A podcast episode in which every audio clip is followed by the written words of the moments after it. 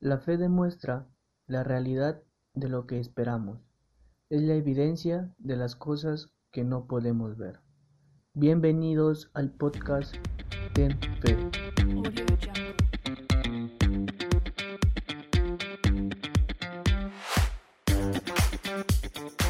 Hey, ¿qué tal amigos? Gracias por estar en este episodio, en el episodio cero de este podcast. Aquí estaré hablando por qué le puse el nombre de Ten Fe. Hay muchos podcasters que empiezan así, a el episodio cero o el episodio 1 hablan por qué el nombre de su podcast. Y me gustaría hacer lo mismo, no quisiera ser la excepción, pero pero sí, me gustaría hablar por qué le puse este nombre. Déjame antes te doy las gracias por escucharme, por tomarte un tiempo y espero que este mensaje y estos episodios puedan ser de mucha bendición y de muchos ánimos para tu vida. Eh, quizás quiero agradecer también, quizás no lo vayan a escuchar, pero estos tres personas y estos, bueno, cuatro en realidad, y estos tres podcasts me inspiraron a, a que yo pueda realizar el mío.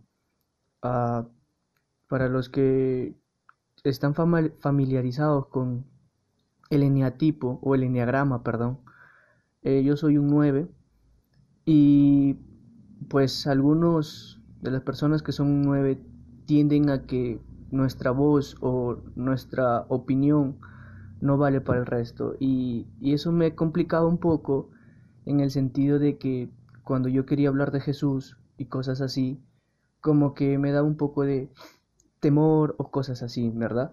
Pero ya, aquí estoy.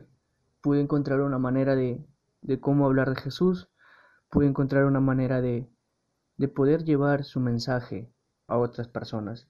Y quiero agradecer a, aunque no lo vayan a escuchar, quizás, pero quiero agradecer a Leo Lozano con su podcast Cosas Comunes. Tiene otros más, pero Cosas Comunes fue lo que me ayudó, me inspiró. Y también está Yasaya Hansen con Armadillo. Y los pastores Robert y Taylor Barriger con Haciendo Iglesia. Estos tres podcasts me inspiraron bastante para poder yo realizar lo que estoy haciendo ahorita.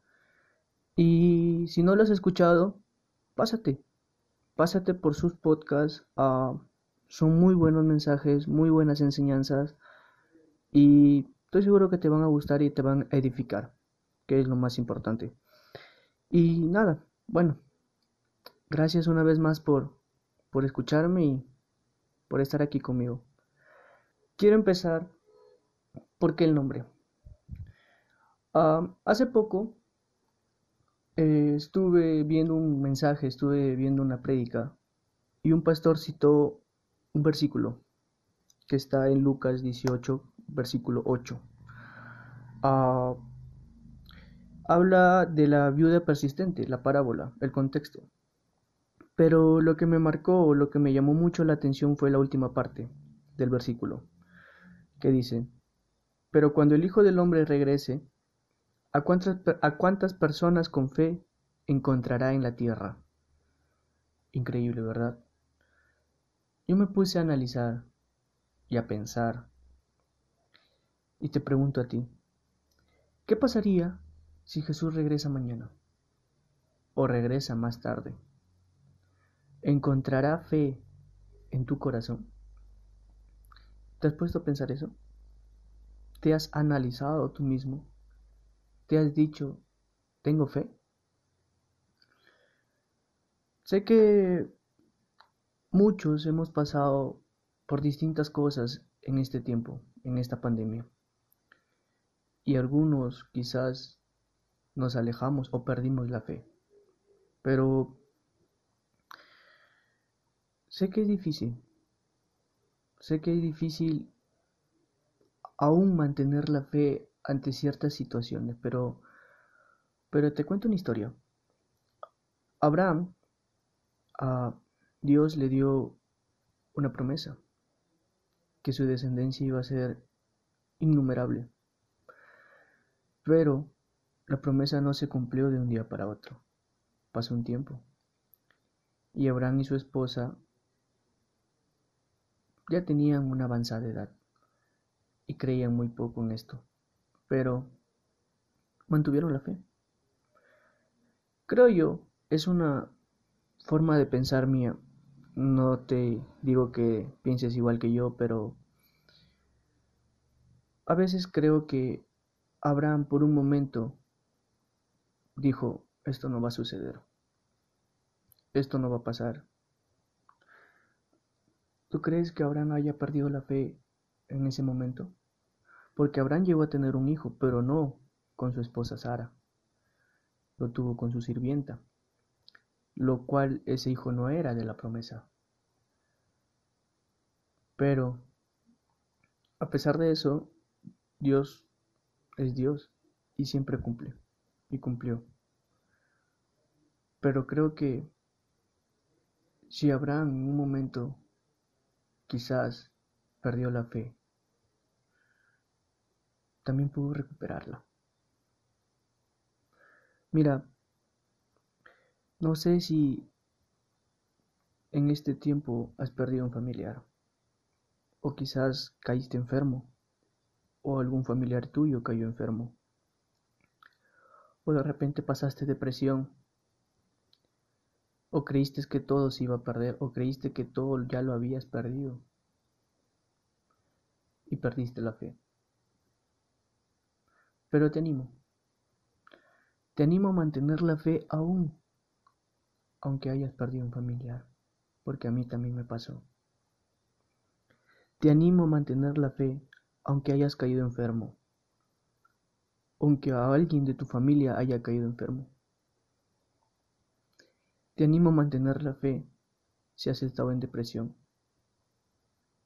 Si conoces a alguien que ha estado en depresión, mantén la fe por él ora por él o por ella. Si crees que lo perdiste todo, mantén la fe. Dios es dueño del oro y de la plata. Dios creó todo lo que tienes a tu alrededor. Mantén la fe. Mantén la fe. ¿Sabes? En Hebreos 11, todo el capítulo 11 habla de la fe. Mejor dicho, grandes ejemplos de la fe. Y a pesar que en muchas de estas historias parecía que las cosas no salían como Dios lo había dicho, parecía, porque al final se dio como Dios lo había dicho, pero a pesar de que quizás no se daban las cosas como uno pensaba, como ellos pensaban, ellos siguieron manteniendo la fe y vieron la gloria de Dios. ¿Quieres ver la gloria de Dios? Mantén la fe. Mira, a veces oramos y decimos o pedimos a Dios cierta cosa y nuestra oración es una simple oración sin fe. Ya, piénsalo. ¿Cuántas veces hemos orado sin fe? Es difícil, pero no es posible. Empecemos a orar con fe. Empecemos a pedirle a Dios con fe. Empecemos a agradecer con fe. ¿Sabes? Te cuento algo. Hace unos años atrás y con esto termino. Hace unos años atrás, yo había orado por un trabajo en una academia de fútbol. Yo le había dicho a Dios que me pueda permitir trabajar en una academia de fútbol y en una de las mejores academias de la ciudad. Y pasó un mes, más o menos, y recibí una llamada para efectivamente trabajar en una academia de fútbol. Cabe resaltar que yo esta oración realmente lo pedí con fe. Lo creí en mi corazón que cuando yo le pidiera esto a Dios, Él me lo iba a dar. Y creí tan grandemente en mi corazón que sucedió. Y recuerdo que fui a trabajar el primer día y solamente habían cinco niños. No era la academia más grande de la ciudad, pero era una academia y era donde yo quería trabajar. Era donde yo le dije a Dios que quería trabajar. Más o menos. Y ya, hice mi clase. Lo hice de la mejor manera. Aunque hayan habido cinco niños, lo hice de la mejor manera. Y recuerdo que fui a la siguiente clase y solo fue un niño. Sí, me sentí mal, me sentí triste porque quizás no es, no es lo que yo le había pedido a Dios, pero, pero estaba trabajando en la academia. Después recibí una llamada en la que me dijeron que la academia cerraba porque no había alumnado, no había cómo pagar al, a los profesores o el campo y todos los gastos. Y yo me puse a llorar. Quizá le dije a Dios que por qué pasaban estas cosas. ¿Por qué sucedían esto? Si me lo diste, ¿por qué me lo quitas? Al cabo de más o menos seis meses, eh, en un partido de práctica, en el equipo contrario con el que yo jugaba, se encontraba el profesor dueño de una de las grandes academias de aquí de la ciudad. Y yo quería pedirle si podía trabajar en la suya. Era algo casi imposible, porque ya tenían un cuerpo de profesores, tenían eh, un trabajo ya estructurado y todo y yo para ese tiempo no tenía estudios en este campo.